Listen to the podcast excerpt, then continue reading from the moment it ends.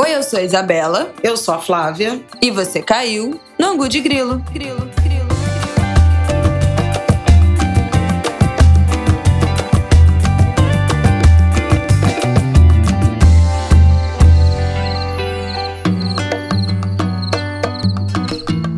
Oi, gente! Boa terça-feira para vocês! Como vocês estão? Tudo bem? Como foi a última semana? Como você está, Flaviol? Eu tô bem, eu tô revigorada. Eu venho de um fim de semana.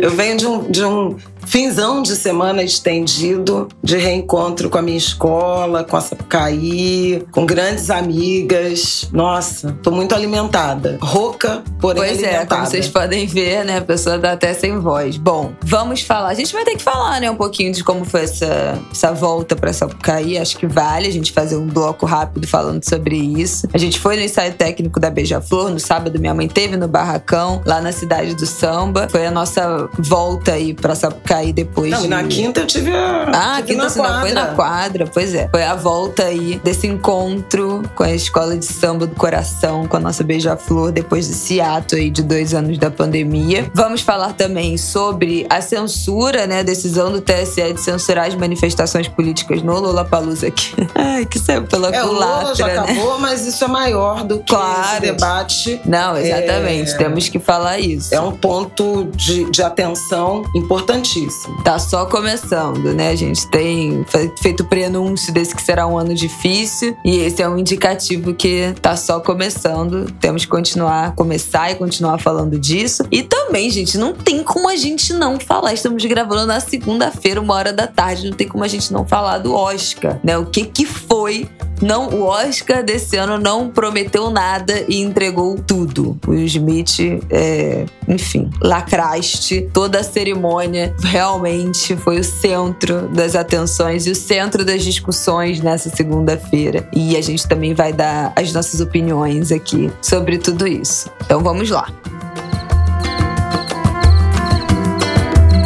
Vamos começar pelo TSE, que eu acho que é um assunto Vamos. mais árido, né? Bom, para quem não acompanhou, mas vocês devem ter visto, o PL partido entrou com um pedido, né, para o TSE de proibir manifestação política no Lollapalooza, depois que a Pablo Vittar, cantora, drag, pegou uma bandeira, uma toalha com a foto do Lula durante o show dela. Bom, quem vive no Brasil sabe que todo show, toda aglomeração com mais de cinco pessoas, em algum momento alguém vai gritar é, fora Bolsonaro no Brasil nos últimos anos. Isso tem acontecido em em show, em festival, em evento de todo tipo, claro, né? Se forem pessoas dessa linha né, política ideológica. Não é nada de novo, não foi nada de novo as manifestações políticas que aconteceram no Lula Palusa, mas esse fato da Pablo fez com que o PL, o partido, entrasse com esse pedido no TSE de proibir as manifestações. Um dos juízes do TSE que analisou, né, acatou o pedido, a gente vai falar um pouco mais sobre como foi essa decisão, que dizia essa decisão, mas vocês também já devem ter visto que o partido errou o CNPJ responsável pelo festival. Eles colocaram uma empresa que não é do Festival Lollapalooza, eles colocaram uma empresa que, de serviços de internet que já está inativa desde 2018. A empresa responsável pelo Lollapalooza no Brasil é a Ticket for Fun, que é quem detém o CNPJ, que detém o alvará do festival, inclusive, que nesse caso deveria ter sido a empresa a ser acionada. Não foi. Eles provavelmente jogaram na internet, como eu joguei para entender esse caminho. Lollapalooza Lollapalooza Brasil CNPJ. E é a primeira coisa que acontece. Então, o festival de fato não foi notificado. As pessoas se tocaram disso no domingo e não deu tempo de, de, enfim, de fazer essa alteração. O festival já acabou, não foi notificado, não teve validade, mas gerou um grande burburinho entre os artistas, no público, incitou ainda mais manifestações, eu acho, né, no do domingo no festival. Fez com que as pessoas se indignassem muito mais com essa censura e fez com que os artistas e o público falassem ainda mais disso, né, de forma mais veemente. Eu não assisti o show do Planet Ramp, que parece que foi, né, o tributo ao Foo Fighters que colocaram Planet Ramp, Emicida com vários convidados, que parece que foi o ponto máximo dessa, dessa revolta com essa censura, porque a gente já estava eh, na Sapucaí. Vou assistir hoje nessa segunda-feira para entender o que, que aconteceu ali, mas ao longo das apresentações do domingo, esse assunto voltou entre os artistas, vários ainda achando que a decisão tinha toparam se manifestar e eventualmente pagar a tal da multa estabelecida em 50 mil reais. A Anitta foi uma das artistas que se manifestou falando que se alguém quisesse manifestar eu, e não tiver como pagar a multa, eu pago. O Felipe Neto também disse que entraria é, ajudando os artistas que fossem multados se não tivessem condições de pagar. Então, no fim das contas, foi um tiro que saiu pela culatra. Primeiro, porque a decisão não valeu. Segundo, porque engajou ainda mais esses posicionamentos políticos durante o festival e na internet, enfim. Gerou uma revolta a essa censura, ligou um alerta sobre essa censura. Então, eu acho que o efeito foi o contrário do que, do que se esperava, né, pelo partido e por esses, e por esses políticos. Vi muita gente falando que isso também ajudou a consolidar uma imagem de que ser contra ou se manifestar contra o Bolsonaro é o novo cool, é o novo hype, né, a nova moda. E isso, obviamente, joga contra ele, principalmente se a gente está falando de juventude. Vocês viram que na última semana bombou os pedidos pra, na internet, né, os artistas todos falando para os jovens tirar o título de eleitor, regularizar seu título. E é mais uma vez que, né, se você ouve o Ango de Grilo, tá é, é, uma coisa que é impressionante. A campanha começou Não, aqui, né? Tudo era mato. campanha, gente, vocês sabem, quem acompanha o Ango de Grilo sabe que essa campanha aqui já tá fazendo aniversário de pelo menos um ano. Então, assim, o engajamento finalmente veio aí para esse que é um pedido tão importante que a gente tem feito aqui de regularizar o título, de provocar a juventude. Acho que vale depois a gente até entrar mais nesse assunto de por que os jovens estão tão desinteressados, os adolescentes, né, estão tão desinteressados da, da política. Muitas coisas para falar sobre isso. Se vocês acharem que esse é um assunto válido, fala pra gente lá no arrobango de grilo. Mas vamos entrar na história da censura e dessa decisão, Flavio. Como é que repercutiu isso entre as pessoas inteligentes, né? Que você representa aqui no podcast. Não, não me desmerecendo, mas eu, uma, uma grande inteligência. Uma pessoa não, séria. Não, não, não se trata de como repercutiu entre as pessoas inteligentes. É que houve uma reação que me parece muito louvável, né? E imediata sobre censura e sobre o que será o processo político deste ano. Veja, a provocação, eu não acho importante o erro cometido pelo Partido Liberal de errar CNPJ, porque isso foi uma coisa menor. A questão é a intenção claro. por trás daquela atitude. E a intenção era interditar a crítica e a manifestação política. A crítica ao candidato deles em campanha há três anos, uhum. campanha pela reeleição há três anos, e desde 2020 2021 explicitamente, com atos, com convocações, com exibição de é, outdoor, camisetas, enfim. Mas a intenção foi interditar esse debate e limitar a participação ou constranger ou ameaçar, principalmente pessoas públicas, artistas. E acho que vale a pena sublinhar que uma ação como essa, a partir de um ato da Pablo, carrega notas de LGBTfobia. Com certeza. Que não é trivial nesse grupo político, uhum. né, nesse campo da extrema-direita onde Bolsonaro está localizado. E há uma demarcação muito nítida, gente. É assim, vamos pensar nessa atitude, né, de, dessa tentativa de cerceamento, de restrição à liberdade de expressão, de manifestação, orientada a uma classe, né, e a um grupo que foi intensamente perseguido ao longo desses anos de governo Bolsonaro, que é a cultura, que é esse tipo de produção cultural. Uhum. Eles têm o nicho, o campo deles, né, de, de atuação e de apoio em relação a, ao que eles entendem como cultura, e só isso que eles entendem como cultura e uma tentativa de depreciar, de desqualificar, de asfixiar a cultura com a qual eles não se identificam. Então eu acho bem significativo, né? Num festival de rock, com artistas politicamente engajados. Essa é uma característica de festivais, né? Desde sempre, desde, sei lá, acho que antes de Woodstock, mas a gente pode pensar nesses marcos do quanto festivais, festivais de música, festivais de rock demarcam tendências, comportamentos, protestos, os festivais todos da música brasileira dos anos é 60. engajada politicamente. Né? É, então assim, se a gente pensar nos festivais, né, de enfrentamento à ditadura, uhum. de mudança de, de lógica de comportamento. A gente falou aqui já de Nara Leão, eu acho, né, sim, quando, sim, quando sim, comentamos sim o ato. Então, eu acho fundamental prestar atenção nisso e encarar o episódio desse fim de semana como um ato concreto de silenciar, demarcar ou restringir a atuação de artistas, de eventos culturais nesse debate político. Foi também a mesma semana em que ganhou muita força a campanha pelo engajamento, pela participação política dos adolescentes, contra a qual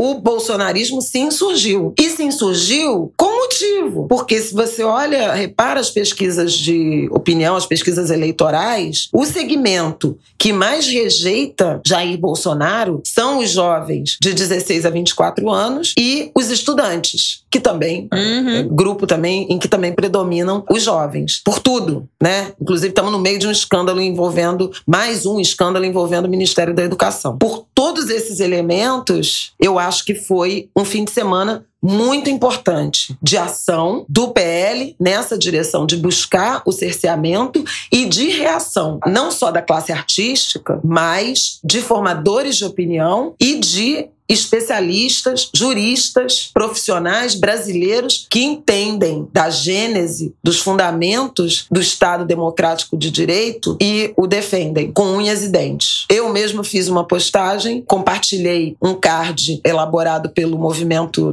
342 Artes, que está muito ligado, que surge, na verdade, no debate sobre liberdade de expressão e vai até o Supremo, e aí continua existindo, defendendo essas ideias de liberdade, liberdade de criação artística, de enfrentamento à censura, foi a partir daquela provocação que envolvia as biografias, né, que a ministra Carmen Lúcia proferiu a decisão famosa, né, que ela diz que a boca já morreu, que inclusive se transformou num movimento, né, numa organização, uhum. né, de defesa de liberdade, apoio a pessoas que são ameaçadas pelo exercício da liberdade de expressão com o dinheiro do Felipe Neto. Né? Exatamente, né? que foi um desses que se manifestou e falando que o grupo, né, ele faz parte desse grupo que arcaria, ajudaria, né, a pagar a multa se os artistas fossem mesmo multados nessa situação. Então, eu queria situar a relevância né, do que aconteceu nesse fim de semana, em termos de ação, por um lado, e de reação, por outro, da sociedade. A decisão foi uma decisão monocrática, portanto, ainda que tenha perdido o objeto, é possível que o Tribunal Superior Eleitoral, o Pleno, se manifeste. E é importante acompanhar essa manifestação. A gente entrevistou, inclusive por indicação do querido professor também, amigo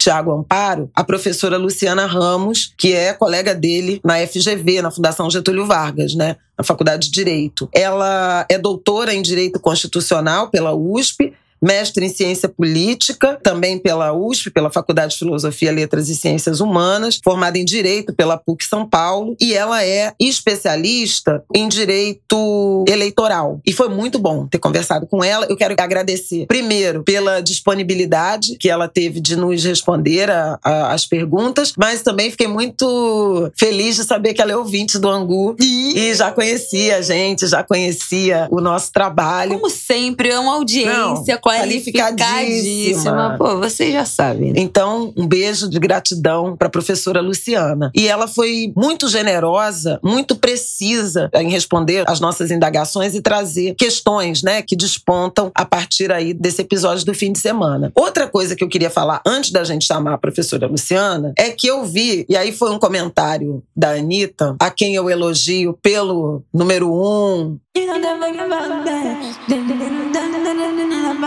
Inclusive, fiz um comentário na, no Impauta na sexta-feira sobre ela. A gente até pode, no final, indicar a música e comentar mais. Mas a Anitta falou que a multa de 50 mil reais era o valor de uma bolsa. E que, vamos lá, ousem. E ela se propôs até a bancar para artistas. Eu só queria, assim, chamar a atenção, não porque ela usa uma bolsa de 50 mil, mas que 50 mil para outros artistas, Brasil afora, uhum. e se houver uma percepção de juízes eleitorais, Brasil afora, de que está permitido cercear a liberdade de manifestação de artistas em palcos, em eventos culturais, isso pode impor sim censura. Então, esse valor pode não ser, não fazer diferença para uma artista do tamanho da Anitta, mas pode inviabilizar e silenciar é. muitos artistas Brasil afora. Claro, porque se você tem dinheiro, você se manifesta e paga, né? Como os artistas que estavam no Lollapalooza fizeram, toparam colocaram, né? O Fresno foi o primeiro show e eles colocaram gigante no telão fora Bolsonaro. Naquele momento ainda não tinha como concreta a informação de que a decisão era inválida porque não foi para a empresa correta. Então eles ali toparam eventualmente assumir e pagar essa multa. Se você não tem dinheiro para pagar essa multa, você não vai falar. Não é que ah, você vai ser multado, você vai falar mesmo assim, vai ser multado e vai se endividar ou vai lá bater na porta da Anitta falando, é, você não disse que ia pagar, amada. Não, né? Você vai deixar de, de se manifestar, você vai é, deixar de percebe, se expressar. Quer dizer, tem um efeito aí, cascata, de que se juízes eleitorais, por exemplo, do Rio de Janeiro,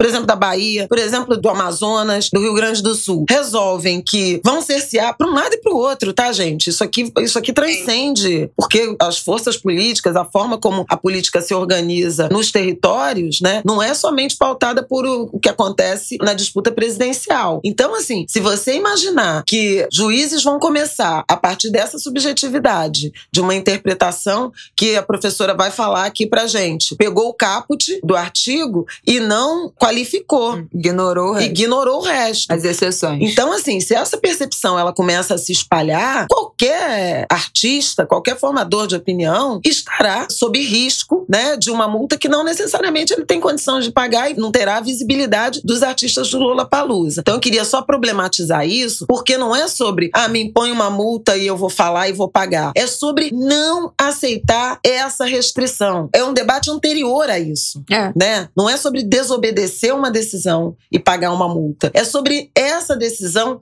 não existir. É sobre não permitir censura. É sobre não cometer censura ou se submeter à censura porque se pode pagar uma multa. Uhum. Era isso que eu queria pontuar antes de chamar a professora Luciana. A gente perguntou a ela sobre esse dois pesos, duas medidas, né? Bolsonaro está em campanha, atua livremente, não teve trava. O próprio juiz, ministro, né, Raul Araújo, já tinha negado um pedido sobre outdoors, que são flagrantemente de campanhas de Bolsonaro, como numa interpretação mais de liberdade, e teve uma decisão contraditória agora no que diz respeito ao Lula Palusa. Repara que ele limitou a manifestação pró-candidato, no caso da Pablo, pró-Lula, mas ele não concedeu ao PL o pedido de proibir também manifestações contra Bolsonaro. Aliás, foi uma coisa errada da cobertura, porque disseram, por exemplo, o Fresno, que fez o, o Fora Bolsonaro, disseram que ele desobedeceu ao TSE. Mas ele não desobedeceu. Primeiro, por tudo que a Isabela já explicou, que a decisão nem chegou. Segundo, porque ele não concedeu esse direito. Entendi. Isso não foi dito, né? Pois é, isso a, foi. A cobertura. Vamos ouvir o que a Luciana disse pra gente. A decisão do Raul Araújo, no caso do PL, né, e do Lula Palusa, é uma decisão monocrática. Então é importante lembrar que essa não é uma decisão definitiva do Tribunal Superior Eleitoral a respeito do caso. De todo modo, esse mesmo ministro já votou, né, decidiu de outra maneira ao se tratar de outro candidato, né, no caso o próprio presidente Jair Bolsonaro. Assim, tudo bem que os casos, né, eles têm peculiaridades, eles são, pode-se até argumentar que eles são um pouco diferentes, mas pensando apenas na manifestação deste ministro, parece ter sido bastante equivocada essa decisão que ele tomou neste caso, porque ele entendeu, né, que essa manifestação dos artistas, seja da Marina, seja da Pablo Vittar, que foi exteriorizada, né, por eles durante a participação no evento, caracteriza a propaganda político-eleitoral, com base no artigo 36 da Lei Geral das Eleições né? Mas só no caput desse artigo, na cabeça do artigo, que diz que a propaganda eleitoral somente é permitida após o dia 15 de agosto do ano da eleição. Mas esse dispositivo legal, ele é uma parte muito pequena do caso, ele não responde o caso em toda a sua complexidade. Por quê? O artigo 36A apresenta as exceções, dizendo que não configura propaganda eleitoral antecipada, a menção à pretensa candidatura feita pelos próprios pré-candidatos, a exaltação das qualidades pessoais dos pré-candidatos e a divulgação de posicionamento pessoal sobre questões políticas, inclusive nas redes sociais. Desde que não envolva um pedido explícito do voto. Então aí a grande questão é: usar uma bandeira com a foto de um pré-candidato significa pedir voto? Né? Então aí que está a grande discussão. O que o ministro entendeu é que nesse tipo de manifestação é sim uma propaganda eleitoral antecipada. Mas há muitas controvérsias, porque no caso da bandeira, a resolução do TSE número 23.610 diz que, salvo exceções, e aí também está a interpretação jurídica para é, fazer o seu papel, mas diz que é permitido a qualquer tempo o uso de bandeiras, broches, tísticos, adesivos, camisetas e adornos semelhantes pelo eleitor como forma de manifestação de suas preferências por partido ou candidato. É, o que não pode mesmo é pedir voto. Então, se se entende que é, apresentar ali uma bandeira com a foto do pré-candidato é sim pedir voto, então ele estaria estendendo muito o significado do que é pedir voto para alguém. E como essa é uma restrição, em geral, as restrições a um direito elas precisam ser entendidas de forma restritiva e não ampliativa, né? não ampliando o seu significado. É, então, o que a gente pode dizer é que né, em um Estado democrático de direito, basicamente, todos podem fazer aquilo que a lei não proíbe. Então, se o juiz amplia uma restrição que está prevista na legislação, ele está basicamente se passando por legislador, ou seja, criando uma outra forma de restringir um direito. E quando um juiz né, resolve legislar, isso pode ser muito problemático. Eu acho que esse áudio dá a explicação dela, né, dá a dimensão da sutileza desse território, né, que existe um, qual é o nome disso, um artigo que fala, é artigo? Não é artigo. É, artigo. é um artigo que, que de fato proíbe, mas tem as exceções, tem mas as qualificações, a, né? mostrar uma foto é pedir voto, não é pedir voto, é estender o significado, não é, mas então você pode falar contra, mas não pode falar a favor ou pedir voto para um candidato, mas pode falar contra o outro. Manifestação individual pode antes do período é, oficial eleitoral, que é o que ela disse ali de agosto. Então, são muitas sutilezas e é claro que as forças, todas as forças envolvidas, jogam com essas sutilezas, né? Isso do fato da imprensa também ter pouquíssimo falado de que se manifestar contra o Bolsonaro era algo permitido pela decisão, foi algo que não foi dito, né? Não foi entendido pelo público. Tanto que durante o dia lá no Lola, em geral, todas as manifestações são contrárias ao governo e não necessariamente são aclamações ou comemorações ao Lula em manifestações assim em show. A gente vê muito mais comumente manifestações contrárias ao governo, isso que a gente tem visto há, gente, pelo menos dois anos, né? Desde antes da pandemia, você vai num lugar junto a 10 pessoas as pessoas começam a gritar fora Bolsonaro. Então, esse que é o de praxe. E isso poderia, né? Então, a comunicação comunicação de tudo também foi muito entruncada, também foi muito mal, foi tudo muito mal explicado. E não deu nem tempo, né, na verdade, porque a decisão saiu no sábado, eu acho que de noite, aquilo foi repercutindo, repercutindo, repercutindo. No domingo, uma hora da tarde, já que foi o momento que se tocaram que, que aquele CNPJ não existia, então ela já era inválida. A gente não conseguiu nem aprofundar direito no que que estava escrito ali. A gente, como público, né, leigo. Esse deveria ter sido o trabalho dos jornalistas comunicarem melhor isso, porque ficaram reverberando essa decisão o tempo todo, no sábado e também no domingo, e isso não foi dito. Mas é muito sutil, eu acho que essa que é a parte ardilosa dessas, dessas censuras, né? Isso que a gente falou. Ah, não, quem tiver dinheiro paga, quem não tiver dinheiro vai se comprometer a pagar? Não, vai deixar de falar. Então, é nessa sutileza que a classe artística e todos nós como sociedade vamos nos calando, né? Aos poucos. Você vai de pouquinho em pouquinho ali, entendendo que cada ato, cada manifestação ação sua vai ter uma reação, vai ser repreendido de alguma forma, vai ter uma consequência negativa no seu trabalho, nas suas relações familiares, nas suas relações de amizade, né? Quais são os impactos e as consequências das manifestações que você faz dentro do que é o seu direito de expressar a sua posição política ou de defender os direitos humanos ou o que seja que você estiver falando. As consequências disso são cada vez maiores, né? A gente está vivendo num país completamente polarizado há pelo menos oito anos de polarização, se foi necessária, porque viraram realmente dois lados que não se misturam e não tem mesmo como se misturar, né? Porque a gente está falando principalmente de defesa de direitos e não existe. Se, se um lado é a defesa de direito, não tem outro lado. O outro lado é a barbárie, o outro lado é a censura, o outro lado é a violência indiscriminada. Então a gente, nesse silenciamento, a gente vai perdendo tudo, como a gente já foi perdendo. E num ano eleitoral decisivo,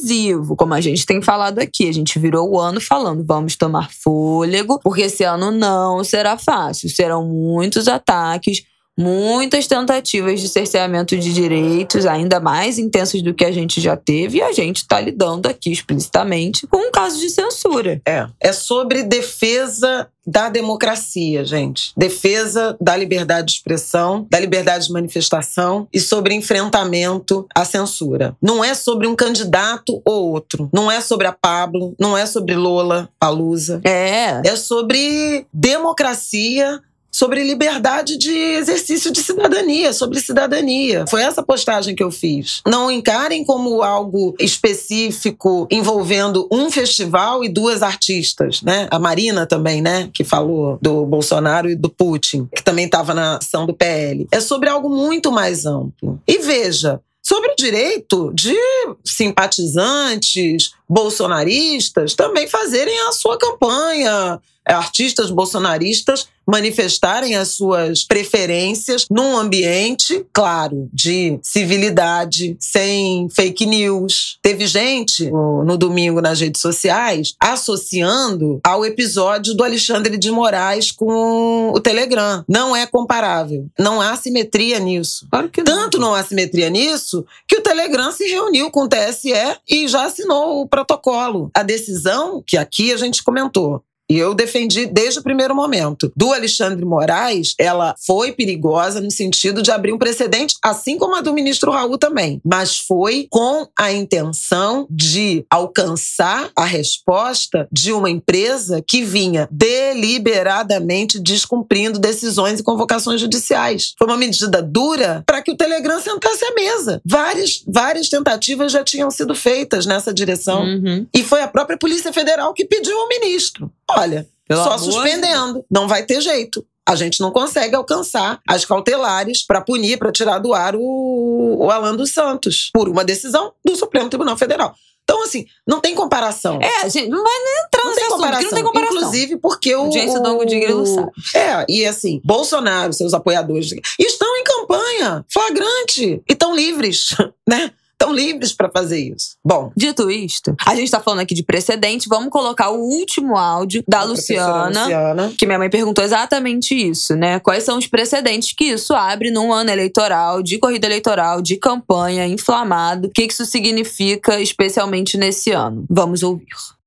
A decisão do ministro Raul Araújo de cercear a livre manifestação e opinião política dos artistas em eventos culturais é uma decisão que por si só ela não cria precedentes, né? Porque precisa realmente de uma decisão colegiada para formar um precedente. Porém, é claro que esta decisão é, pode ter um peso na decisão do plenário. E se for este mesmo um entendimento do Tribunal Superior Eleitoral ao decidir o mérito do caso, é, isso certamente trará consequências muito maléficas à sociedade, porque qualquer limitação à liberdade de expressão, especialmente em ano eleitoral, é prejudicial, porque a livre circulação de ideias, né, as críticas e os elogios a um candidato feito por pessoas públicas, isso pode também contribuir para a formação de opinião né, das pessoas, de forma geral. Então, limitar essa circulação de ideias é muito problemática, porque afeta efetivamente o cerne da sociedade democrática, que é a liberdade de expressão, liberdade de pensamento e liberdade de manifestação.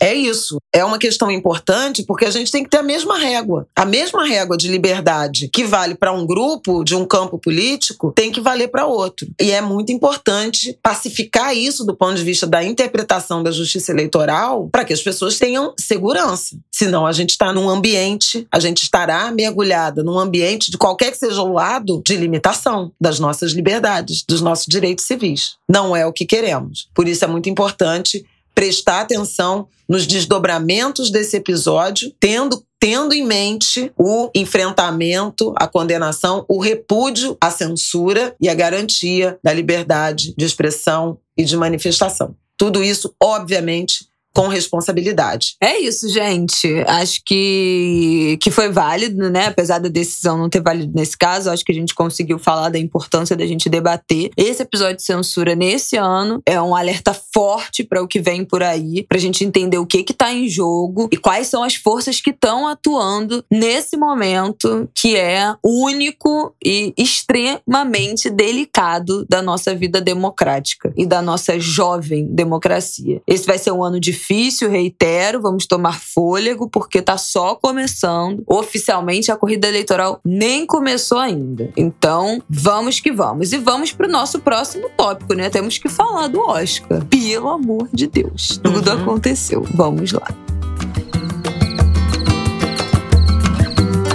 Bom, eu acho que a gente pode até chegar depois ali no final, a gente comenta as premiações. Ataque dos Cães não ganhou o melhor filme. Né, eu tô muito impressionada. Eu tô muito impressionada com tudo no né, desse Oscar. Você quer começar falando das surpresas das premiações ou você quer começar falando Não, eu quero do... começar falando das surpresas da premiação, porque depois a gente vai se perder completamente.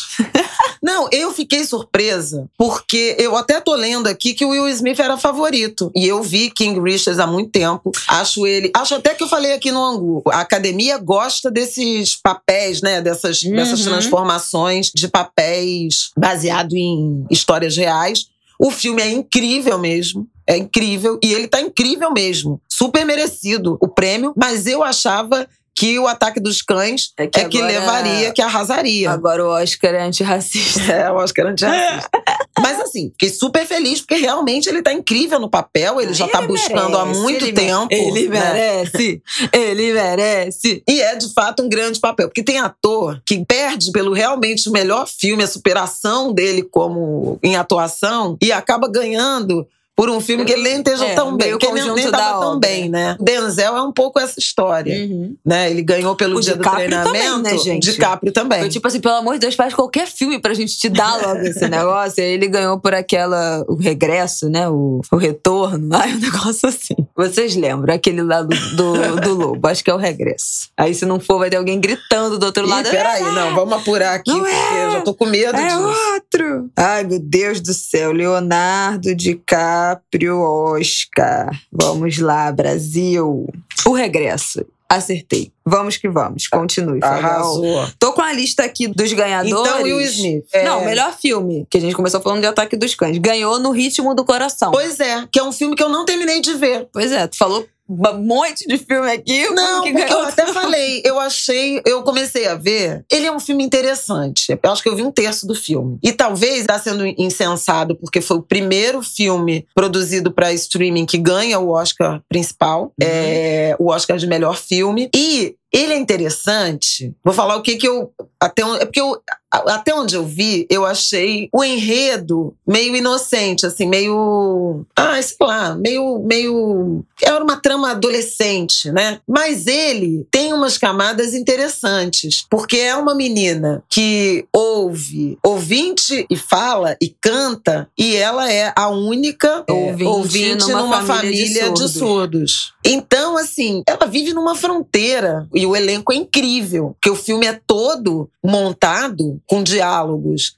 dela com a família que não fala, então é linguagens de sinais, ele é todo mesclado com isso. É interessante assim a forma como o filme se organiza, mas eu não cheguei no final. Tem uma coisa também de economia, porque a família é de pescadores e, e o negócio da família está, ameaçado, está ameaçado, exatamente. Diz a sinopse. Entendeu? Vão depreciando o trabalho, vão asfixiando, inviabilizando o ofício daquela família e de tantas outras, né? É um filme interessante mas eu não cheguei até o final. Dos que eu vi, eu falei isso, não tinha visto também o Spielberg, do Amor Sublime Amor, não vi o melhor filme estrangeiro que ganhou, o japonês. Drive My Car. Drive My Car. Então, assim, não tinha como opinar. Mas eu achava que Ataque dos Cães ia ser uma lavada. E, na verdade, Duna foi mais, né? Foi o que mais. Duna era o, era o segundo com mais indicação, principalmente nas categorias técnicas, né? Netflix foi a produtora recordista de indicação e só ganhou um prêmio. Ele chegou com 27 indicações e só ganhou um. Então foi uma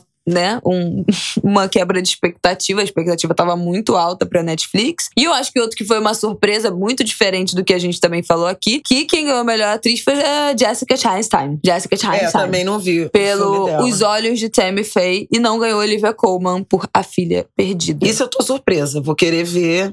Vou querer ver a Jessica Chastain. Não diga nada. Porque, mas a Jessica Chastain já tá merecendo o Oscar há algum tempo. O que, que ela fez mesmo, hein? Ai, ela fez, ela fez Vamos várias coisas coisas que. Teve um, teve um ano que eu fui super favorita, acho que foi Guerra do Terror, que ela era. Ah, é. Vamos ver aqui. Ela é boa atriz pra caramba. Ela andou perdendo uns Oscars pra Jennifer Lawrence. É, vamos ver aqui, vamos ver aqui, vamos ver aqui. A Hora Mais Escura. É, foi o um negócio foi... do Bin Laden, pô. É, então. Melhor atriz. Ah, eu falei Guerra ao Terror, né? Atriz. É. Não, não foi Guerra ao Terror, não. É a, a Hora, Mais, Mais escura. escura. E foi indicada a melhor atriz coadjuvante no filme. Não, Histórias Cruzadas. Gente, eu nem me lembrava que era ela. Foi indicada a melhor atriz coadjuvante em 2012 no Oscar. E 2013 a melhor atriz por Hora Mais Escura. É o filme e da caça do ela... Bin Laden. E eu acho que ela merecia. Naquele ano, quem ganhou foi a Jennifer Lawrence, não foi?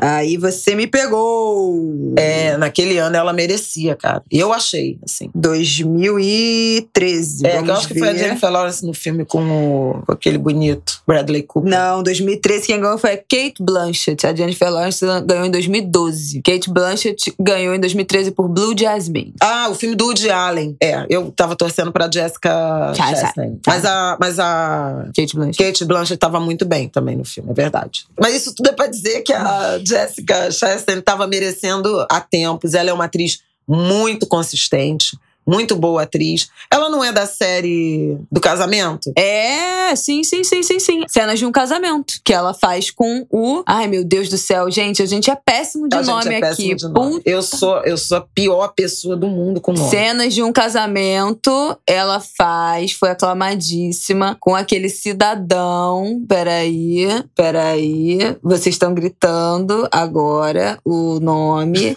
do negócio, porque eles fizeram o maior sucesso sucesso. Deus do céu. Oscar Isaac, exatamente.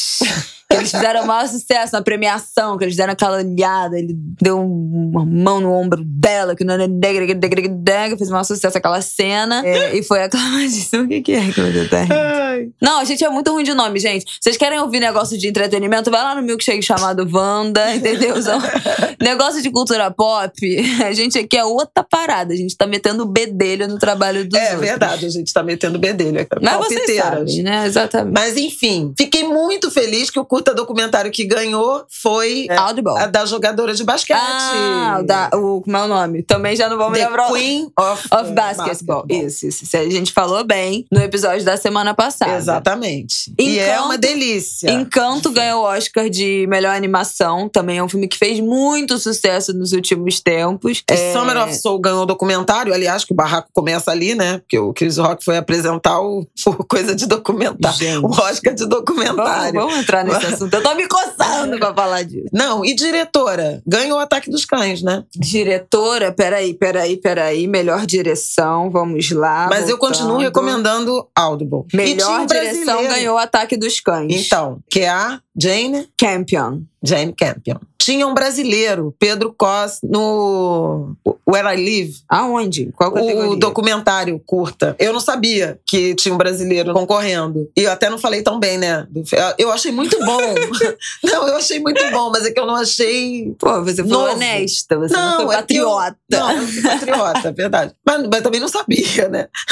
mas assim, mas o filme é muito bom, vale super a pena assistir onde eu moro, sobre homeless, né? É que eu não achei nova a temática. Por isso achei que Audible e The Queen of Basketball eram opções melhores. E o documentário longa, quem ganhou foi esse Summer of Soul, que eu ainda não vi, mas todo mundo fala que é incrível e parte do Harlem de produção cultural, de um festival de cultura no Harlem. Então, vamos procurar para assistir. Já fica aí a dica. Mas quem não viu King Richard, vale a pena. Ah, é. Uma eu grande, vou ter que ver. Bom, mais um dos, filmes atuação. que eu falo que eu vou ter que ver. É, eu não vou ver. Não, não vi nem Oldboy. Tem 40 minutos. Eu não vejo nada, gente. Que vergonha. Que, aliás, teve uma angulha que botou. Ai, Incrível como Deus. realmente em 40 minutos eles falam de tanta coisa. Pois é. Muito legal. Bom, eu vou, vamos falar do que interessa, do que todo mundo está aqui pra é, ouvir. Nesta segunda-feira. Gente, o que que aconteceu? Vocês já devem até saber, eu não vou nem me estender no assunto. Mas vou, vamos contextualizar. Em 2016, a família Smith boicotou o Oscar. Foi aquele Oscar que foi boicotado por vários famosos negros, vários artistas negros, por uma crítica de Oscar que só tinha indicados brancos, só tinha branco no júri. Aquilo tudo que a gente já sabe sobre todas as premiações. Em 2016 foi aquele Oscar que foi boicotado. E o ano que colocaram o Chris Rock como apresentador, claro, né, em meio a essas críticas a esse boicote. O Will Smith e o Chris Rock eram amigos, eram parceiros, mas eles ficaram. O Chris ficou sentido porque o Will Smith não foi naquele Oscar, não sei o que, nananã, o que ele foi primeiro, que ele ia apresentar, nananã, e fez uma piada lá em 2016 com eles não terem ido, com a Jada e o Will não terem ido naquele mas ano. Mas fez piada com a Jada. É, falando Ela que. Pedir boicote ela pedir boicote e não virar Oscar é a mesma coisa que eu negar uma calcinha da Rihanna, nunca fui convidado. Uma coisa assim. Então já tinha feito uma piada com ela e naquela situação eles brigaram, eles romperam a amizade. Os dois caras romperam a amizade, então desde então eles não são mais amigos. Por conta dessa indelicadeza que foi cometida em 2016, sendo que eles estavam boicotando a cerimônia por um motivo sério, né? Então,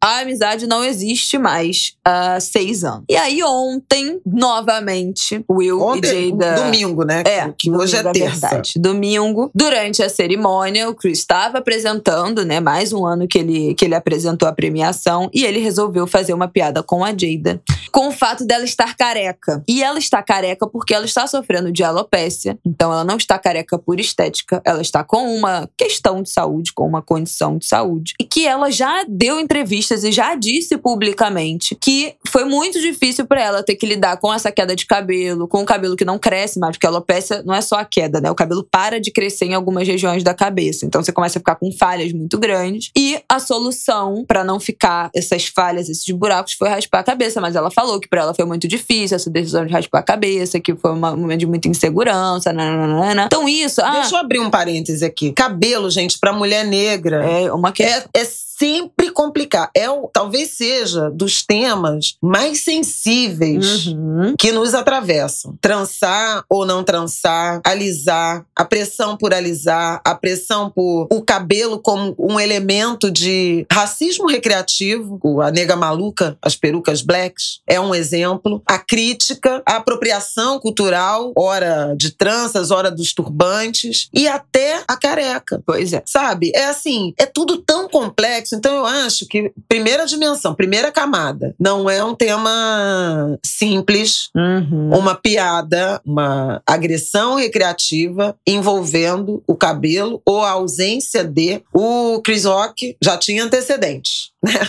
Sim. Já tinha. Não, mas uh, antes um de você voltar nisso, dentro desse, desse assunto do que o cabelo não é um tema, que é um tema muito sensível, em 2009, o Chris Rock produziu, foi produtor de um documentário chamado Good Hair, que falava exatamente sobre a importância dos penteados e do cabelo afro para os afro-americanos como um símbolo de autoestima e também né, da indústria, da indústria por trás dos alisamentos, enfim, da negação do cabelo crespo. Parece que esse documentário foi um documentário que ele produziu. Eu não sei nem se ele, ele que apresenta o documentário. Ele é roteirista. Ah, ele, ele aparece também. Ele apresenta o documentário, um documentário parece que meio comédia. Não, documentário não é comédia, não. É um documentário criado pelo comediante Chris Rock. É isso que tá escrito. E parece que a ideia desse filme veio por conta das filhas dele, ou da filha dele, que começou a sofrer, né, ataque racista ou essa insegurança com o cabelo. E ele resolveu fazer esse documentário falando sobre a importância do cabelo, principalmente para mulheres negras. Então não dá para falar que ah, ele não sabia disso, ou não dá para falar. Nesse caso, ele tanto sabia da importância do território sensível que há 13 anos atrás ele fez um documentário sobre isso. Então,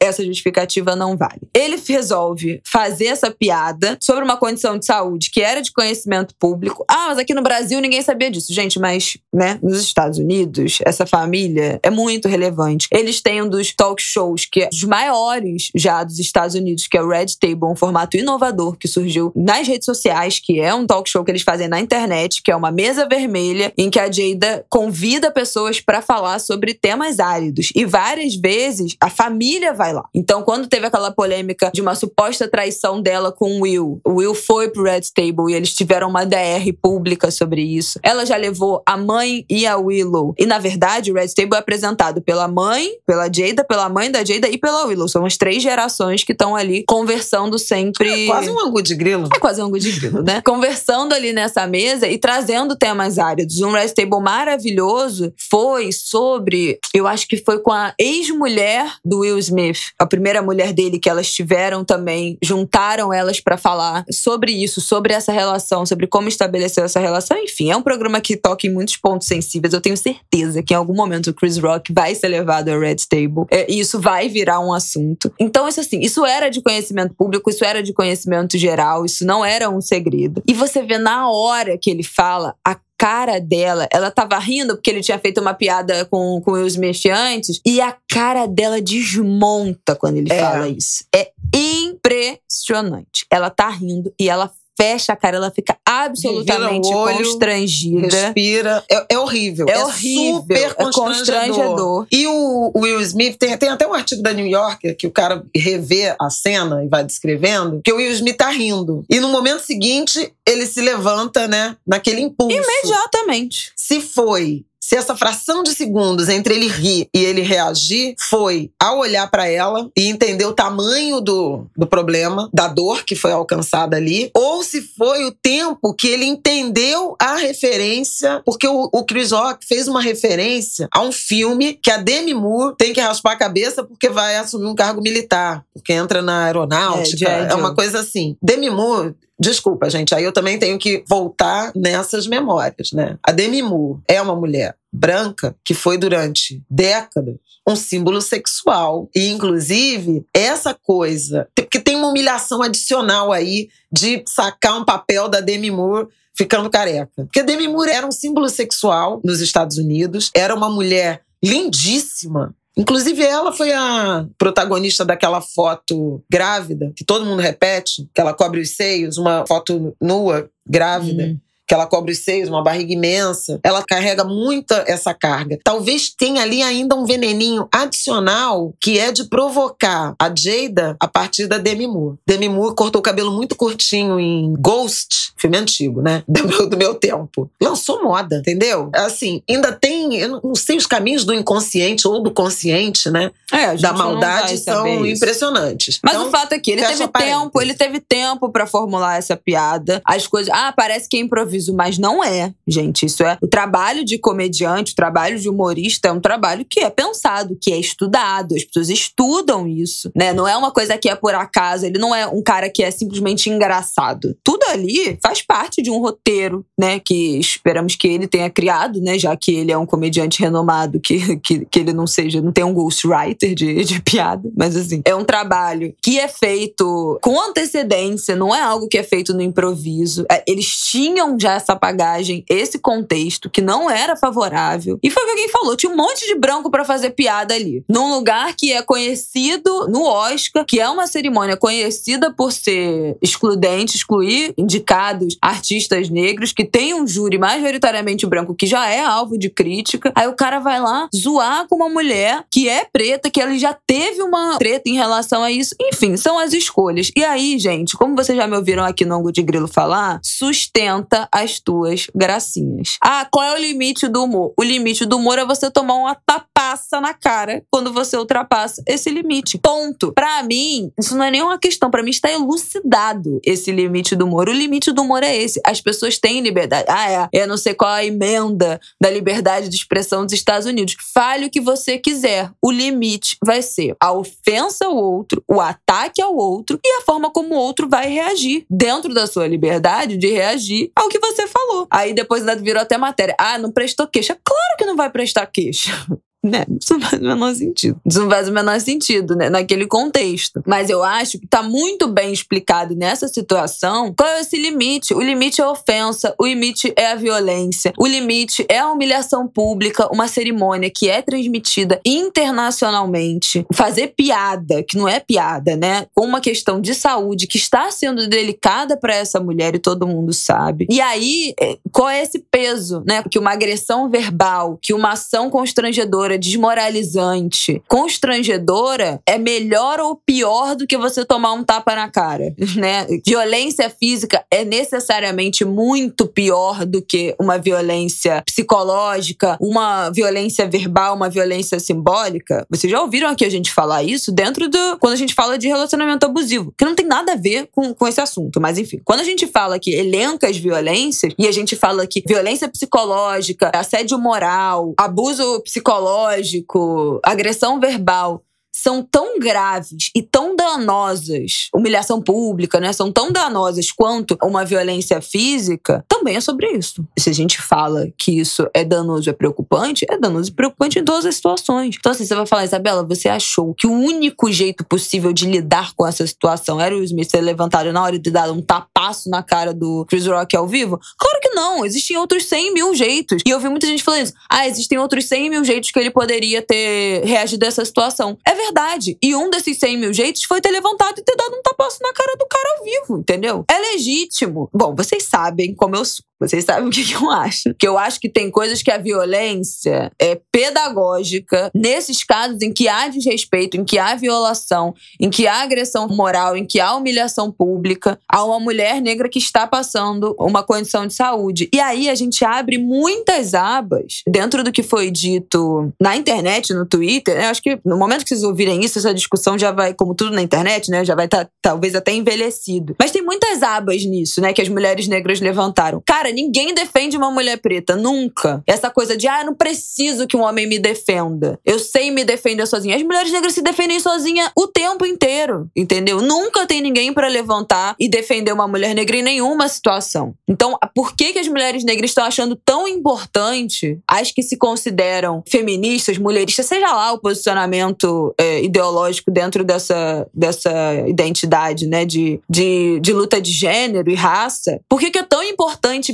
um cara preto que defende dar uma porrada ao vivo. E foda-se quem é o cara que ele tá batendo e onde é que ele tá e qual é a cerimônia. Tipo assim, mano, é a mulher dele, é a família dele. Eles são casados, eles estão juntos há tipo 30 anos, sabe? Eu acho que tem coisas que são maiores, que são mais dolorosas do que um tapa na cara. É o que o povo falou. Gente, esse tapa na cara aí vai passar muito mais rápido do que a mulher ter sido humilhada publicamente numa, na cerimônia mais importante do cinema mundial, é, entendeu? Eu queria. Então, é... assim, eu sou a favor da violência em vários casos, vocês sabem aqui. Eu, eu acho que tem coisa que tem que vandalizar. Que tem... Isso tudo vocês já sabem, como eu me posiciono aqui no ângulo de grilo. Eu achei ótimo que ele fez. Eu acho que ele saiu gigante desse Oscar, que é tipo assim, mano, não mexe com a minha família. A família deles é muito grudada, é muito juntas. Eles são, eu acho que um exemplo de família no sentido de que eles têm problema aberta. Eles falam desse problema abertamente. Ele lançou a biografia dele agora, o Will Smith, que ele fala coisas muito sérias sobre a jornada de vida dele, inclusive de um certo momento que ele pensou em matar o próprio pai, quando ele já era famoso, porque ele tinha muitos problemas com o pai. Então ele, ele também fala abertamente disso. Eles são uma família muito transparente nesse sentido, dos problemas que eles têm, dos problemas que eles lidam, né? O, o Will e a Jada têm um relacionamento aberto e eles falam sobre isso, isso já foi um problema. Eles falam sobre isso, então eles têm todos os erros, eles têm todos os altos e baixos de uma família normal, sendo que eles são quem eles são. Ele poderia ter só gritado, poderia não ter batido. Gente, ele poderia ter feito um trilhão de coisas que eu acho que poderiam ser melhores ou piores. Agora, eu acho que a gente não pode deslegitimar o que foi feito. A defesa pública de uma mulher negra, que não é uma mulher negra qualquer, é a mulher dele, é a mãe dos filhos dele, é uma mulher que tá passando um momento delicado nesse momento de autoestima. Ah, precisa concordar com o que ele fez? Precisa dizer que faria o mesmo? Não. Mas eu acho que é o nosso papel validar a reação entender e legitimar o que foi feito, concordando ou não. Ah, não gostaria que um homem fizesse isso por mim. Mas eu legitimo essa atitude que ele teve para defender a mulher. E aí, a última coisa que eu queria falar é um tweet muito interessante que o Túlio Custódio fez, pesquisador de, de masculinidade, né, o Túlio. E ele falou assim: outro ponto importante, a questão da honra em masculinidade está conectada à reprodução relacional de lugar de poder. No caso do Will e da Jada, não foi a defesa da honra, e sim a da dignidade, que se conecta com ser visto como humano digno de respeito. São coisas muito diferentes, porque eu vi muita gente falando que, tipo, ah, isso é machismo, porque ele tá defendendo a defesa da honra da mulher. E não é. Tava com essa sensação gente, mas não é defesa da honra, é diferente, é a família dele. É outra coisa. Eu acho que esse tweet do Túlio explicou muito bem quais são as diferenças, né? É dignidade. Você não pode é, ferir a dignidade de uma pessoa livremente em nome de uma piada. Esse é o limite do humor. A gente tem discutido muito isso no Brasil nos últimos tempos. O que é ofensa, o que é desrespeitar os direitos humanos e o que é humor. Dá para fazer humor, dá para fazer piada sem desrespeitar e sem ofender as pessoas, né? Se você precisa dessa muleta, talvez você não seja tão engraçado engraçado assim, né? Tem tanta gente, tanto comediante legal, que é engraçado e não desrespeita ninguém, que não fere as minorias. Então, acho que Pois é, essa. Não era sobre ela, ela não era indicada. Não era, não, não era, sabe assim? Não, não era. É assim, não, não, não tinha propósito. Sentido. Vai provocar uma das, das finalistas, né? De uma das indicadas a melhor atriz, a melhor atriz coadjuvante. Ela estava ali no papel de companheira do marido que Mais era um. candidato, indicado ao Oscar e com potencial de ganhar, como ganhou o primeiro Oscar da vida. Tem várias coisas que me atravessam. Eu já tô aqui chorando, ouvindo, assim, ouvindo a Isabela, porque são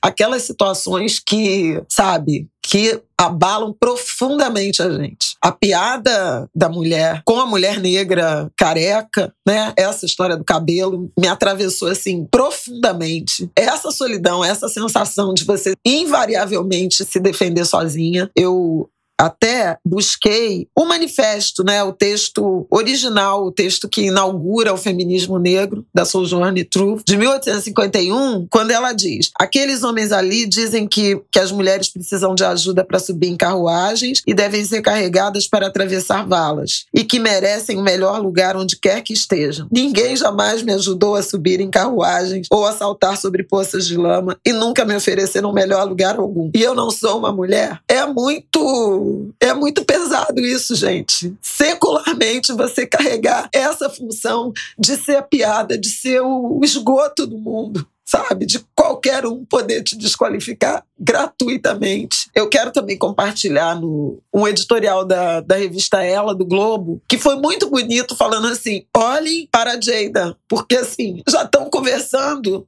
já estão debatendo. Esses dois homens, um que ofendeu e o outro que uhum. estapeou, tem um debate sobre masculinidade, sobre os homens negros e a violência, os estereótipos de violência. E ninguém está olhando para essa mulher e para as dificuldades que ela enfrentou, enfrenta diante de uma doença, diante da perda do cabelo, diante de virar piada mundo global. E não tem nenhuma, nenhuma manifestação de solidariedade, de respeito, de compreensão, de afago a ela. Continua sendo tudo sobre eles. Uhum. E isso é uhum. muito impressionante também. E, e também me alcança. Eu, como uma mulher negra que, invariavelmente, independente de ter marido, ter tido marido, dois maridos, sempre me senti me defendendo uh, sozinha. Então, esse, esse ato intempestivo, impulsivo do Will, eu compreendo. Compreendo e, em alguma medida, agradeço em nome assim de histórias de mulheres negras que nunca são defendidas. Pelo Por contrário, ninguém. que sempre são ninguém. que sempre são ofendidas. Não aprovo. Óbvio que eu não aprovo. Não aprovo violência física, não busco violência física, não prego violência física, não aprovo o tapa, mas entendo o tapa na fração de segundos. Quando eu estava na concentração ainda do Salgueiro, que eu desfilei no Salgueiro e na Beija-Flor, na Beija-Flor e no Salgueiro, quando veio a notícia. E eu achei que tinham chamado o intervalo e o Will Smith foi no intervalo bater no o Chris Rock foi. Não, foi, foi em tempo real. Ele foi, obviamente, tomado por uma. Sabe? Possuído, né? Ele teve um, um rompante. Poderia ter sido outro? Poderia ter sido outro. Não foi. Foi esse. Só quem já teve eu um ataque compreendo. de ira, pois é. sabe. É, eu compreendo. E aí queria trazer outra dimensão que foi o ato do, do Denzel de ir lá. Denzel Washington, que é um, é um griot já, ah, né? Entidade. É o cara que é a grande referência. É, o Sidney Poitier morreu, o Denzel é o cara, é o herdeiro, é o sucessor. Né, dessa, desse papel, que foi lá falar com o Will. O Will disse, né? O Denzel me disse há uns minutos: tome cuidado em seus melhores momentos. É quando o diabo vem atrás de você. Isso, isso é, a despeito do acolhimento, desse cuidado que ele foi ter com, com o amigo mais novo, também embute uma crueldade danada, porque a gente não pode ter rompante. É, não, não pode. A gente não tem direito de, de cometer um erro. É, é disso que ele está falando. Cuidado, porque você está sendo observado o tempo inteiro. E isso é muito difícil. Eu sou uma jornalista negra de, de mídia, e volta e meia de mídia, de TV, de rádio, e é muito sempre sempre perturbador, é um, é um estado de alerta permanente, porque tudo pode desmoronar em uma fração de segundos. E isso também é desumano. Uhum. Tem uma desumanidade contida num conselho que é cuidado com seus melhores momentos. Você não tem direito de aproveitar os seus melhores momentos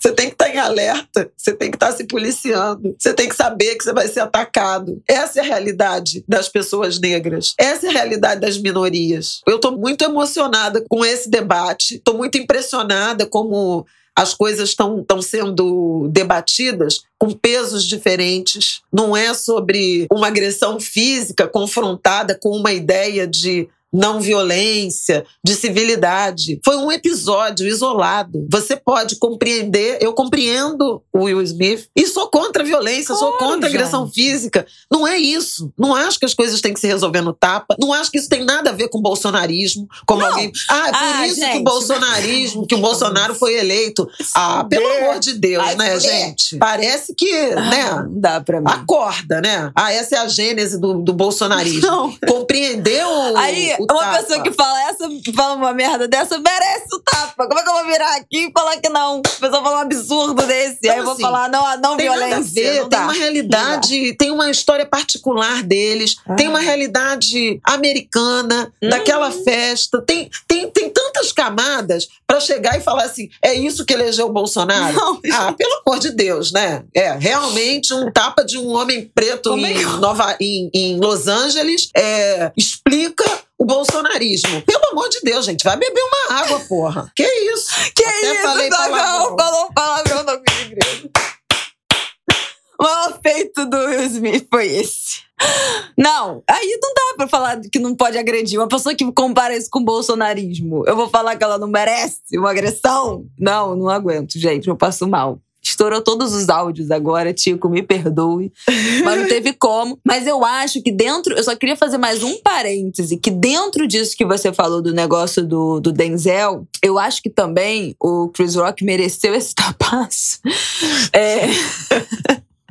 Gente, lá vem. Aqui, aqui são os extremos. Os extremos se encontram. Porque, cara, se o, a gente não tinha essa visão que o Smith tava tão favorito quanto ele aparentemente tava. Pô, o cara é um, o cara tá apresentando um Oscar, ele sabe a história do cara que era amigo dele até outro dia, né? Ele sabe o racismo dessa premiação. Will Smith foi o quinto cara negro em mais de 100 anos. 100 anos, né? De. Quantos anos tem o Oscar? Ah, já Boa fez 100. Pergunta. Vamos lá, vamos ao Google.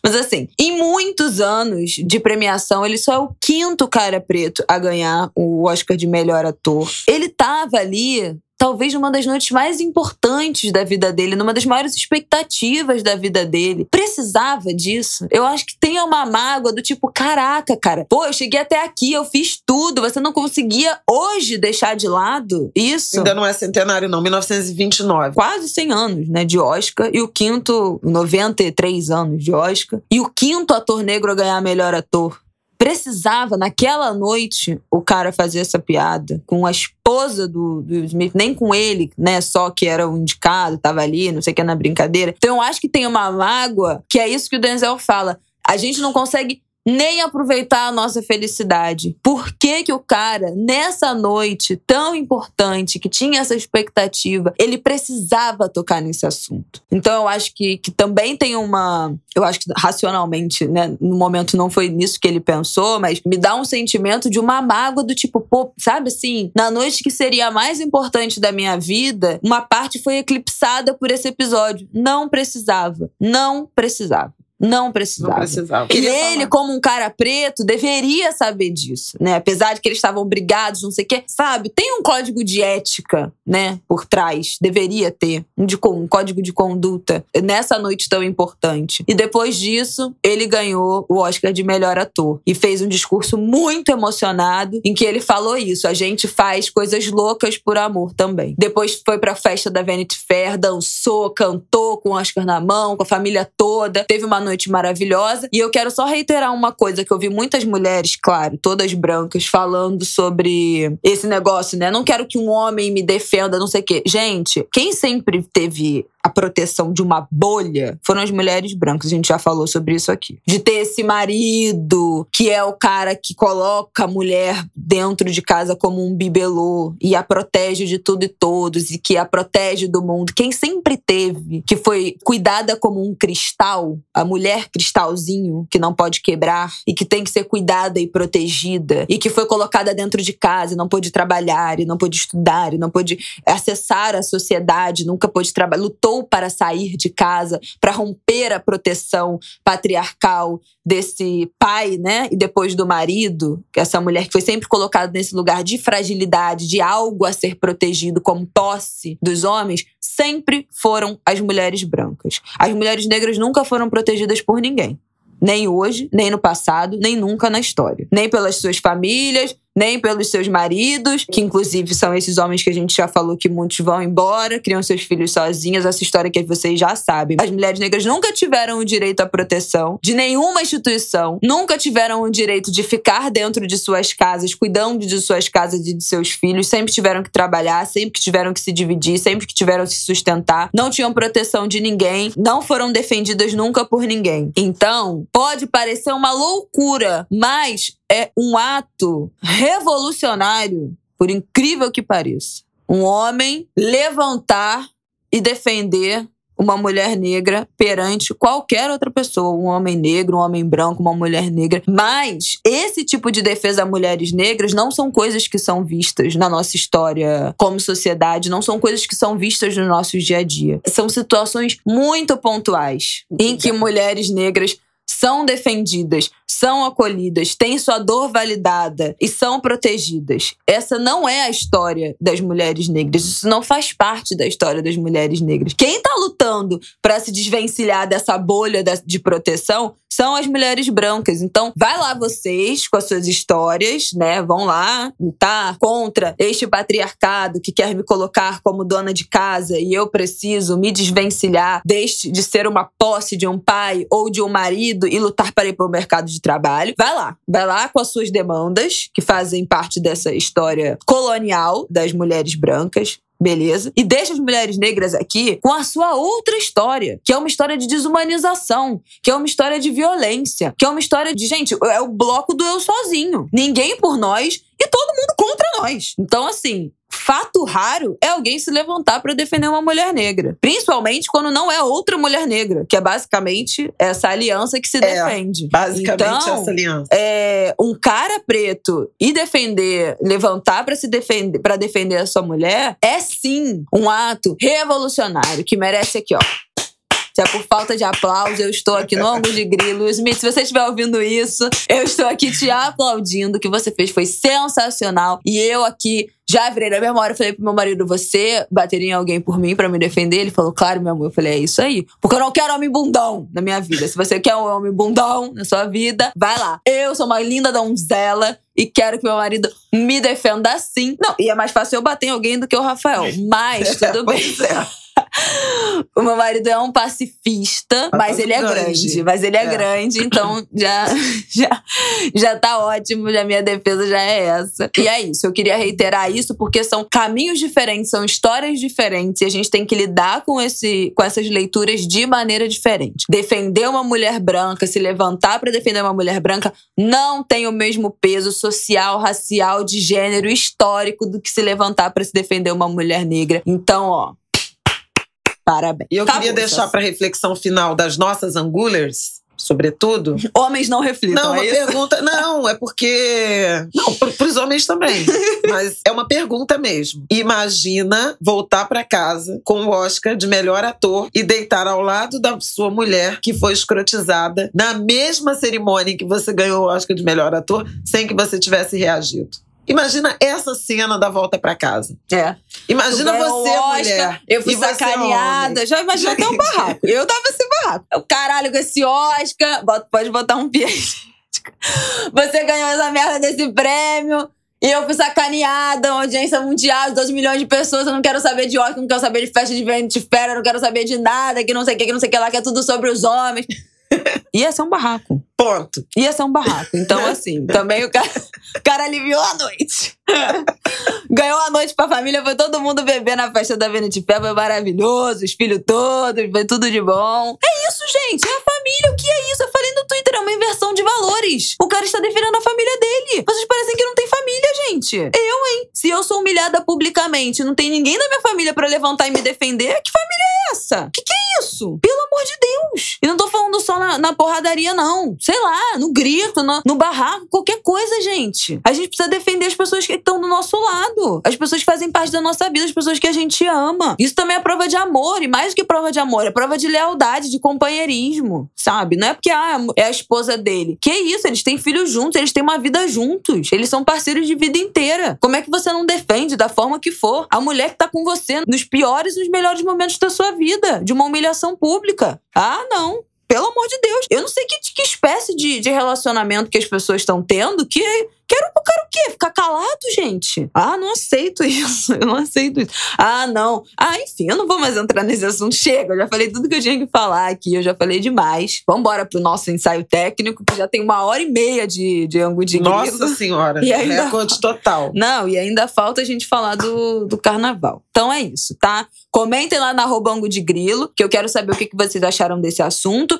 E, aliás, no Twitter, eu não sei se já chegou pra todo mundo, mas pra algumas pessoas sim, é uma funcionalidade de comunidades, né? Que é- cria como se fosse uma comunidade ali mesmo, como se fosse uma comunidade do Orkut. Você escolhe entrar na comunidade e aí você pode ler somente o feed ali do Twitter, né? A timeline do Twitter, dentro dessa comunidade. Então eu tô conseguindo, eu tô esperando pra liberarem essa função pra mim, pra gente criar uma comunidade ali do Ango de Grilo, que a gente vai poder falar sobre os temas que foram tratados aqui ao longo da semana, a gente vai poder compartilhar notícias atualizando as coisas que a gente tratou aqui, outros artigos, matérias que sejam interessantes para as coisas que a gente tratar aqui no programa. Dentro desse mundinho Ango de Grilo, a gente, os ouvintes, vão poder compartilhar e a gente debater mais sobre esses assuntos ao longo da semana lá na comunidade Ango de Grilo no Twitter. Se até esse episódio sair eu tiver com essa funcionalidade liberada, eu já deixo aqui na sinopse do episódio. Tô aguardando aí o Twitter me liberar para criar a nossa comunidade Ango de Grilo. Beleza? Então vamos pro nosso próximo tópico.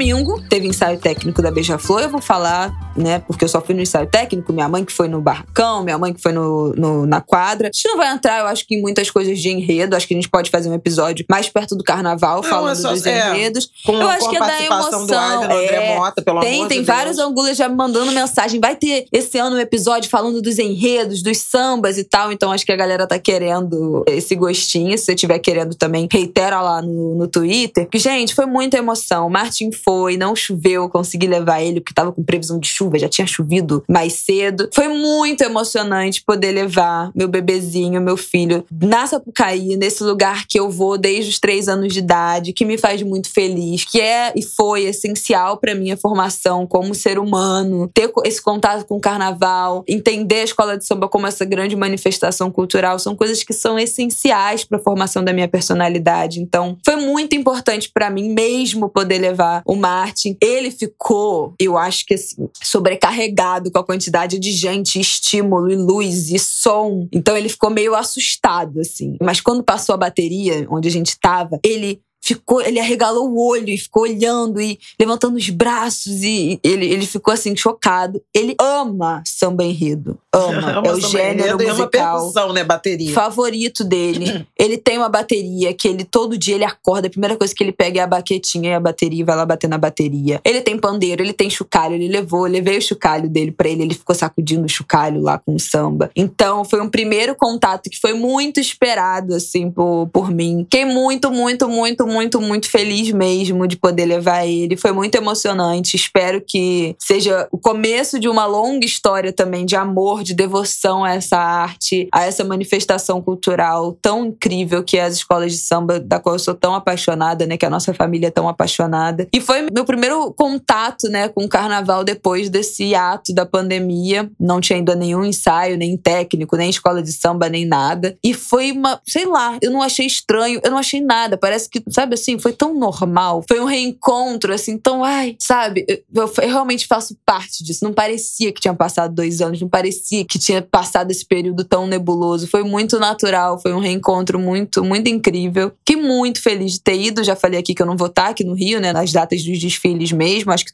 nem conseguiria ir, porque o Martin não pode entrar, só com cinco anos, né? No, no dia do desfile só pode entrar nessa Sapucaí crianças acima de cinco anos. Mas foi muito emocionante. Eu acho que para mim era um marco muito importante poder levar ele, fazer com que ele pisasse na Sapucaí, para mim era um, era um marco muito importante na nossa história familiar. E fiquei muito feliz, muito, muito, muito, muito feliz de ter conseguido fazer isso nesse domingo. É isso. Não, eu fiquei super emocionada, foi uma das maiores emoções assim da minha vida. Nunca podia imaginar que o reencontro com a Sapucaí se daria já com um neto. Pois é. um neto isso. mãe de samba, com uma camisetinha da Beija-Flor que a avó Valéria fez para ele. Tudo eu fazia para ele a coisa mais linda do mundo. Ele de tênis, de bermudinha branca e de camisa do, do enredo. Mas foi emocionante também, primeiro, o reencontro com a quadra, né? Eu tive na quadra, no ensaio de quadra da Beija-Flor na quinta-feira. Uma energia muito potente, aquela sensação de pertencimento que eu sempre evoco quando tô na quadra, me sentir igual, me sentir parte dessa comunidade, né? Dessa instituição. É, no sábado, tive no Barracão para conhecer o trabalho em companhias assim, absolutamente. nem sei como definir né? Companhia incrível, porque estivemos Rosana Paulino, artista plástica. Conceição Evaristo, dispensa é, apresentações. Jurema Werneck, Mãe Meninazinha de Oxum e Ivânia Santana. E no fim a gente ainda encontrou Tom Farias, a Eliana Alves Cruz, que foram Não, lá tirar todo medida. Mundo, foi todo mundo. Foi a coisa mais linda. Depois a gente almoçou na, no Dida Bar, tivemos com a Dida. E no domingo, o ensaio técnico também com Rosana, com Lúcia Xavier, com Babada Ailton Moreira, Humberto Adame, Átila Roque, os jovens, Wesley Teixeira, Joel Costa, Jefferson Barbosa, Renato Ferreira, advogado também. Nossa, tanta gente. Lúcia Xavier, acho que eu já falei. Elisa Lucinda, querida. A Jurema, que também participou. A Miriam Alves, que eu já falei dela aqui, gente. Escritora, poeta. Desfilou com a gente no ensaio técnico. Foi muito emocionante. Foi uma avalanche, assim, de emoção. Ver Selminho e Claudinho pisando na Sapucaí, mais uma vez. A nossa corrente de entrar com o pé direito na, na passarela. A Beija-Flor cantando muito. O Neguinho voltando à passarela, emocionado pelo luto todo que a escola viveu. A gente perdeu Laíla, a gente perdeu Veloso, a gente perdeu o Bacaninha. O Bacaninha era o, o cantor que Neguinho tinha escolhido como sucessor dele, como voz da Beija-Flor. Uma carga de emoção gigantesca e uma escola muito comprometida com esse enredo de reconhecimento à intelectualidade, à produção das pessoas negras. Na sequência, participei do ensaio técnico do Salgueiro, que também tem como enredo a resistência negra, né, a temática negra, e a convite da Helena Teodoro, que escreveu o enredo, participou da elaboração do enredo. Nós voltamos, algumas de nós voltamos no Salgueiro, também fez um desfile delicioso, uma bateria furiosa, sim, arrebentando, e eu estou muito contente por essa volta ao meu povo do samba, por esse reencontro, a tantos amigos e amigas. Nós somos sobreviventes, né, desses dois anos de, de pandemia, uma pandemia que afetou em particular, né, pessoas negras, homens negros, muita gente do samba, entre eles o, o nosso Laíla, que foi vítima da Covid. Então foi muito bonito. E no Salgueiro encontrei Babi Cruz, encontrei Dona Vilma Nascimento, é, o Cisne da Passarela, que também participou dessa homenagem do Salgueiro. Então foi tudo muito bonito. Foi um reencontro lindo. Eu estou muito agradecida, muito alimentada por esses afetos. Se a gente puder falar de dica, né? A dica são os ensaios técnicos. Ainda Exatamente. teremos aí algumas semanas de ensaio técnico até o que antecede né, o desfile que será da Viradora, atual campeã, com o teste de luz e som. Foi muito bacana. E quem não é do Rio, os ensaios técnicos estão sendo transmitidos no YouTube, Rio Carnaval. O Carnaval Rio. Não, Rio Carnaval. Rio Carnaval. Rio Carnaval. Vocês podem ver por lá. Bom, acho que não preciso nem dizer que, gente, nem se compara a transmissão do desfile, tá? É uma transmissão de, de ensaio técnico, feita ali na unha, pelos amantes do carnaval. Mas é bom, é bom pra gente ouvir o samba, é bom pra gente se reencontrar, ver aquelas figuras do carnaval. A apresentação de Milton Cunha, a gente já tinha falado isso da semana passada. Já dá uma, um gostinho, sabe? Do que, do que tá por vir, de tudo que a gente tava com saudade. Então valeu muito a pena assistir essa, essa transmissão também. E é isso, gente gente. Eu não sei nem mais o que dizer nesse ângulo de grilo. A gente já falou tanto de tanta coisa. Mas enfim, fiquei muito feliz com essa, com essa volta, esse reencontro da nossa família com o carnaval, poder representar, apresentar, né, na verdade, Martinico a essa festa. E temos comentários aqui. Peraí, peraí, peraí. Temos dois comentários aqui que eu queria trazer. Um engraçado. O engraçado ainda dentro dessa nossa temática que vocês adoram. Hoje você viu que ninguém se apressou aqui, a gente falou horrores. Mas o Augusto Almeida escreveu: Momentos de aflição hoje com Bela Reis. Eu correndo para chegar em casa ainda ouvindo o Longo de Grilo, minha companhia de caminhada, e ela apressando a Flávia O. Se deixasse falar mais um pouquinho, era o tempo de chegar pelo menos na rua de casa. Pô, mas é sacanagem mesmo, dá uma raiva quando a gente tá ouvindo o podcast, já tá quase chegando e acaba, e tipo assim, não dá tempo de você ouvir mais um, você fica aquele percurso final ali no silêncio. Augusto, entendo, acho que com esse episódio tão longo vai dar tempo de você fazer tudo que você quiser, ainda vai sobrar. E a Andressa escreveu um comentário falando, a Bela Reis trazendo uma reflexão muito importante sobre trabalho e rede social hoje no Ango de Grilo, recomendo. Eu me sinto muito como ela pontuou, como se fora do Instagram, por exemplo, eu não conseguisse nunca mais trabalhar. Essa é uma discussão muito legal. A gente pode voltar nesse assunto aqui, né? Como as redes sociais mudaram completamente esse universo de trabalho, mercado de trabalho. Fica aí até se vocês quiserem, né? A gente já deixa o dever de casa aqui para nossa especialista em mercado de trabalho, arroba para ver se já tem indicadores, pesquisas em relação a isso, alguma coisa que comprove essa sensação, essa percepção que eu acho que todo mundo tem, que as redes sociais mudaram completamente a forma como a gente trabalha. Seja você profissional autônomo, CLT, enfim, tudo ficou muito diferente a partir de rede social e aplicativo de mensagem né? Que foi o nosso papo semana passada sobre Telegram, que também esbarrou no WhatsApp. Bom, é isso, gente. Falamos uma barbaridade essa semana. Chega, um beijo. Até semana que vem. Até, pessoal. Nossa, programa muito profundo. Nem esperava tanta profundidade. Mas até semana que vem. Boa semana. Março terminando. Semana que vem já será abril. O ano voa. É isso. Um beijo. Cuidem-se.